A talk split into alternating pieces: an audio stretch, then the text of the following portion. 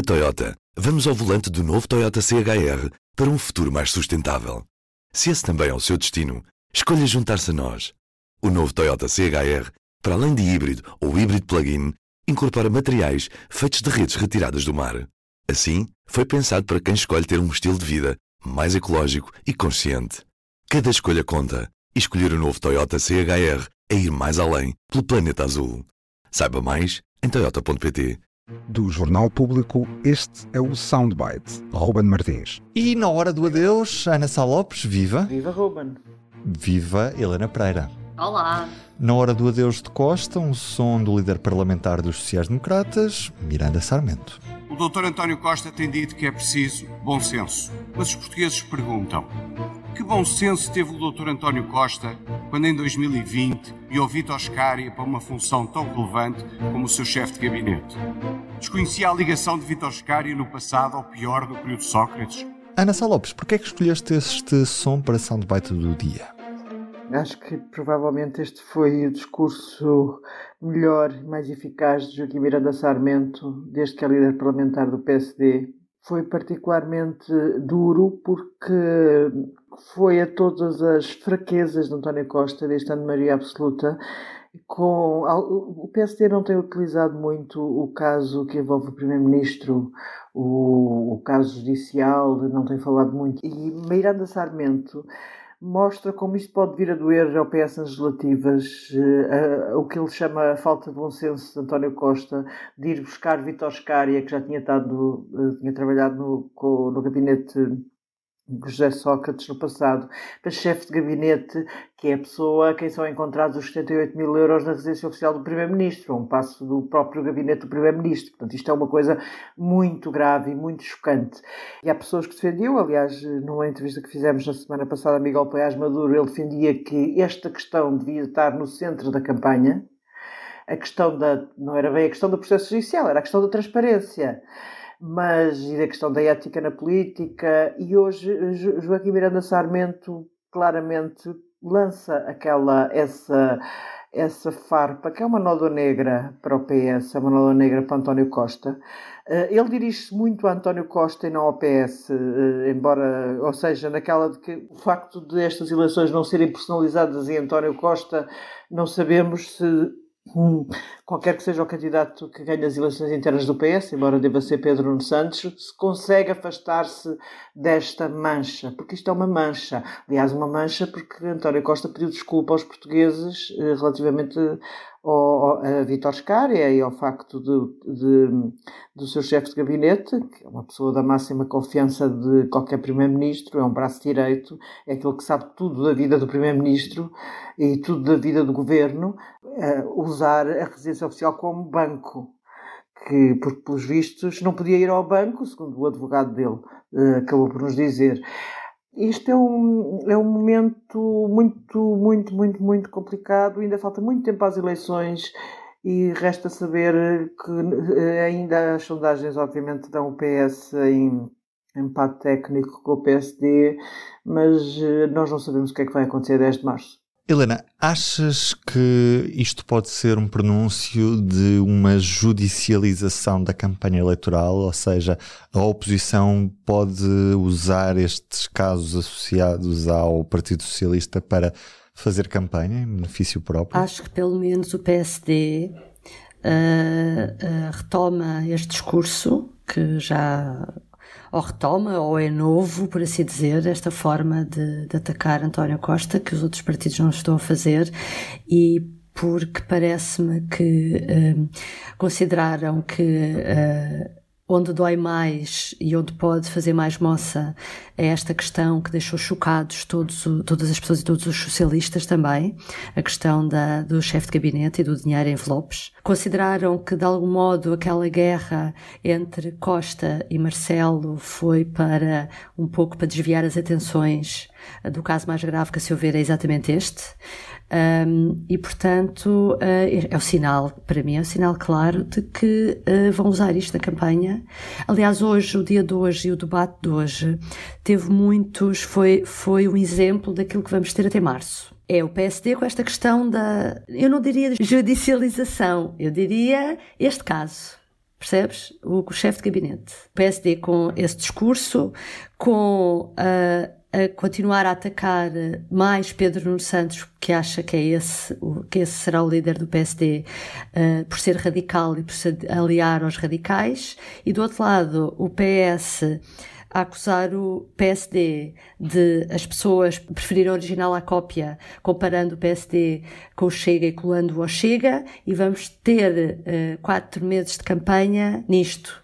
Do lado do PS, a história do Chega, do lado do, do PSD, uh, a, a, pertença, a, o pertenço radicalismo de Pedro Nuno Santos, quando ao mesmo tempo tivemos Pedro Nuno Santos a não ser tão radical assim, porque não votou a favor da da reposição do tempo de serviço, como até, curiosamente, o PSD fez atenção de, de, chamar, fez questão de chamar a atenção para isso. Portanto, acusou de ser radical, mas depois acha que não é assim tão radical, porque até não dá tudo aos professores, como os radicais, supostamente, os radicais estão a fazer aspas, de esquerda, queriam dar uh, aos professores. Mesmo, esta, mesmo este contrassenso, eu acho que isto tudo vai ser o que nos vai acompanhar nos próximos meses. Eu ia abrir aqui um parênteses. A sondagem do, do público de ontem mostra que entre Pedro Nuno Santos e José Luís Carneiro, José Luís Carneiro é preferido do, dos portugueses, mas pelos vistos, dentro do aparelho, aliás, temos falado sobre isto nos últimos, nos últimos soundbites também, já, já, já demos várias vezes esta indicação. Dificilmente Pedro Nuno Santos vai perder esta, estas eleições diretas Pedro Nuno Santos não perde. Mas não é afetado, Ana, por esta sondagem? Não me parece. Acho que há várias. Há, aquela sondagem também tem, obviamente, várias leituras. E há uma das leituras é que. Eh, Luís Montenegro e o PSD estão no chão.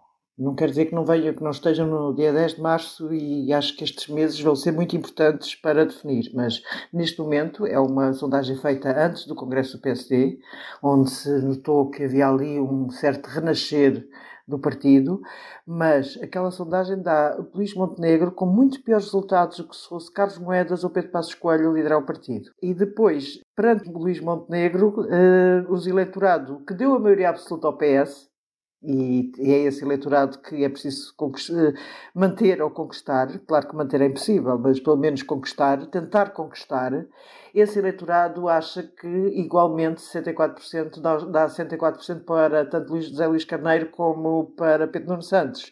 Portanto, se nos focarmos apenas naquele eleitorado que deu a maioria absoluta, depois José Luís Carneiro de facto ganha a direita, com os votos das pessoas que votaram na Iniciativa Liberal, que votaram na, na, no PSD nas últimas eleições. Portanto, há, há, resultados globais, depois podemos estar a, podemos, como é que se diz, pegar na sondagem e fazer uma leitura mais fina. E, e, na, e na, na, realidade, o, qualquer deles ganha a Luís Montenegro neste momento. Uh, é um facto, dentro do eleitorado da, que deu a maioria absoluta ao PS. E é esse aquele eleitorado para aqueles que têm que trabalhar. E já sabendo nós quase que não, não vamos pôr a mãos no fogo, estamos habituados a ter surpresas, tivemos a surpresa da maioria absoluta, tivemos a surpresa Carlos Moedas em Lisboa, não vamos ter, mas eu penso que não vamos ter uma surpresa no PS e Pedro Nuno Santos será mesmo o candidato do PS e se as eleições fossem amanhã, segundo a sondagem, que é preciso ter muito cuidado com as suas leituras, é, lá está, é o retrato do momento, e é o momento até anterior ao Congresso do PST. Mas, uh, uh, se fosse por aí, podia ser que o próprio Pedro Nuno Santos é considerado o melhor primeiro-ministro do que Luís Montenegro. Eh, com Pedro Passos Coelho, eh, se calhar as coisas eram diferentes. A sondagem dá, mostra isso. É, é muito complicado. Aliás, as sondagens mostram que, mesmo dentro do eleitorado que vota PSD, Luís Montenegro não é o preferido e tem Carlos Moedas e Passos Coelho à frente. Helena, gostava de conhecer também a tua opinião sobre esta sondagem público-RTP. Parece-me que o mais importante é que uh, são os militantes socialistas que escolhem o seu líder. E, portanto, logo aí pode haver uma discrepância com aquilo que a generalidade das pessoas pensa, não é? Uh, e, portanto. Tu queres ver, Helena, mas, mas repara, Pedro Nuno Santos queria primárias, porque queria que não fossem só os militantes socialistas a escolherem o líder. Tu queres ver que foi a decisão? Era, era quer, quer ver que a final foi melhor para Pedro Nuno Santos? Exatamente, se tivesse primárias, uh, vai na volta Zé Luís Carneiro, uh, ganhava mais força. Mas sim, estou, estou convencida que, que, é difícil. No, na, no povo socialista, uh, José Luís Carneiro ganhar e, e os apoiantes do José Luís Carneiro também, também estão assim convencidos. Não te vou deixar de perguntar, Helena Pereira, porque na hora do adeus, e tivemos nesta quarta-feira o adeus não oficial, mas muito perto disso, de, de António Costa, há uma emoção do, do, do primeiro-ministro, depois de oito anos de, de governação, pergunto-te se gostaste de ver aquele momento na Assembleia da República, nesta tarde de quarta-feira. Eu gosto sempre de ver momentos emotivos, não, não posso dizer que não gosto, ainda por cima são raros na política, são ainda mais raros com António Costa, e portanto aquele momento em que Eurico Brilhante Dias diz Portugal teve a sorte de o ter, Uh, pronto, uh, foi, proporcionou também depois uma grande, uma grande salva de palmas Uh, e que foi uma despedida que seria mais importante se não tivesse sido assim, desta forma, pronto, abrupta. mas António Costa, eu acho que vai ficar para a história também como o Primeiro-Ministro que realmente pôs as contas certas, efetivamente certas, e acima de tudo o Primeiro-Ministro que esteve à frente do país durante os anos da pandemia.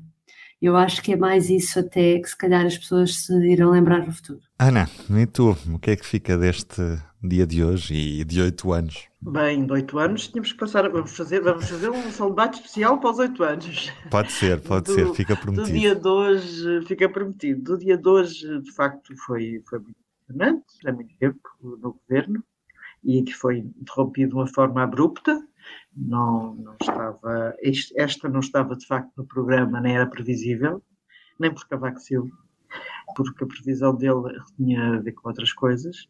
E, de facto, há ali um momento quando o Lorico fala daquilo que a Helena disse e aquilo, percebe-se que António Costa está-se a roer todo para não chorar. Ora, se António Costa é um dos políticos portugueses mais frios que eu conheci, ele é mesmo gelado, é frio, é calculista, é, enquanto Jorge Sampaio, nós estávamos habituados a que Jorge Sampaio chorasse com frequência, era uma coisa normal, absolutamente normal em Jorge Sampaio. António Costa, não me lembro de algum dia isso ter acontecido na sua, desde que acompanha a carreira política de António Costa e há muito tempo, desde os 30 anos de António Costa provavelmente, uh, 30 e tal. E, e de facto, uh, aquele momento, percebe-se que António Costa está-se a morder todo para não lhe vir uma lágrima. Pode deixar de ser. Foram oito anos, não é? E oito anos não se esquecem numa tarde, eh, e, e, e, portanto é normal que, que aconteceu o que aconteceu na Assembleia da República no dia em que o Orçamento de Estado foi aprovado. Daqui para a frente, Marcelo Rebelo de Souza prometeu uh, passar o, o, governo para, para gestão. A Assembleia da República é só dissolvida em janeiro, até lá a atividade legislativa continua de forma normal. O governo é que entrará em gestão previsivelmente nos próximos dias. Vamos esperar também para, para, para, para esse momento mais protocolar do que outra coisa, mas que na prática tem muitas implicações. Ana Salopes, Helena Pereira, um beijinho e até amanhã. Até amanhã. O Soundbites é um programa de Ana Salopes, Helena Pereira e Ruben Martins. A música original é de Ana Marques Maia. Siga o podcast na sua aplicação preferida para não perder os novos episódios. O público fica no ouvido.